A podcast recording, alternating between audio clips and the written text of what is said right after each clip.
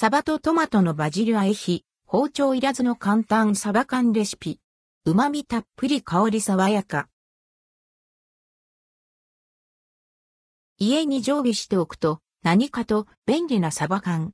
今回はサバの水煮缶をアレンジしたサバとトマトのバジル和えの簡単レシピをご紹介します。サバとトマトのバジル和え。材料サバ水煮缶1缶ミニトマト10個バジルの葉5枚。程度オリーブオイル小さじ1塩小さじ3分の1。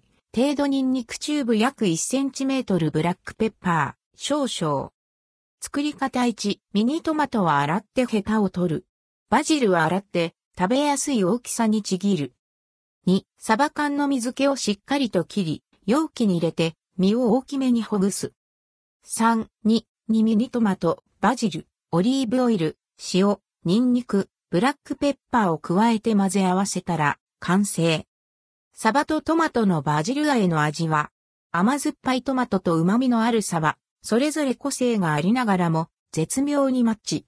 油のコクをバジルの爽やかな香りが上書きしていきます。ブラックペッパーやニンニクが良いアクセント。みずみずしさとまろやかさの両方を楽しめます。サバ缶を使うことで火も包丁も不要でおしゃれな一品が手軽に完成。おかずにはもちろん、ワインなどのおつまみにもおすすめです。